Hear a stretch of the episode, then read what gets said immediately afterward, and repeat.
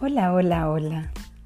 Vamos a estar hablando en el episodio de hoy acerca de los recursos imaginativos tanto para el espacio de coaching como para la conexión en nuestras conversaciones, en ese logro de objetivo que queremos con el otro o influir quizás en relación a un grupo.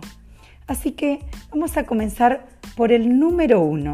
Vamos a estar hablando de cuatro que vamos a hablarlo en los siguientes conectar con su propia capacidad narrativa. Así que no se puede recurrir con eficacia al poder de la imaginación sin haber sido influido por ella.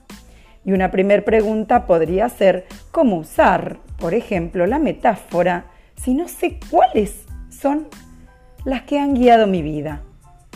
¿Cómo explicar un cuento, una historia que no haya previamente interiorizado y comprendido existencialmente en mi ser desde lo más profundo. Y si usted es excesivamente racional y rígido, lo máximo que conseguirá es estropear todos esos recursos. Así que vamos a avanzar en el punto número A enfrentar la capacidad de traducir cualquier concepto a una imagen o metáfora. B.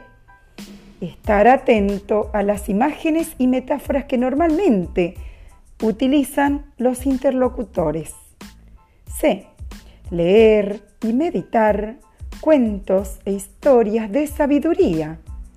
Y actualmente coincidirás conmigo en que existen muy buenos manuales o colecciones. D. Ser asiduo de la buena poesía, ya que en ella podríamos estar encontrando un veneno metafórico en estado puro. E. Analizar críticamente los mensajes publicitarios, buscar entender el recurso imaginativo e inconsciente que esconden ellos. F hacer un listado de títulos de libros, bestseller y preguntarse, ¿qué papel juegan en el éxito de ellos? Y G, analizar críticamente las storytelling que utilizan políticos y escritores.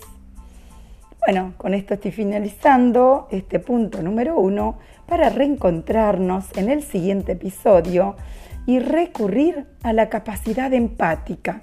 Te voy a estar contando algo muy, muy importante mañana.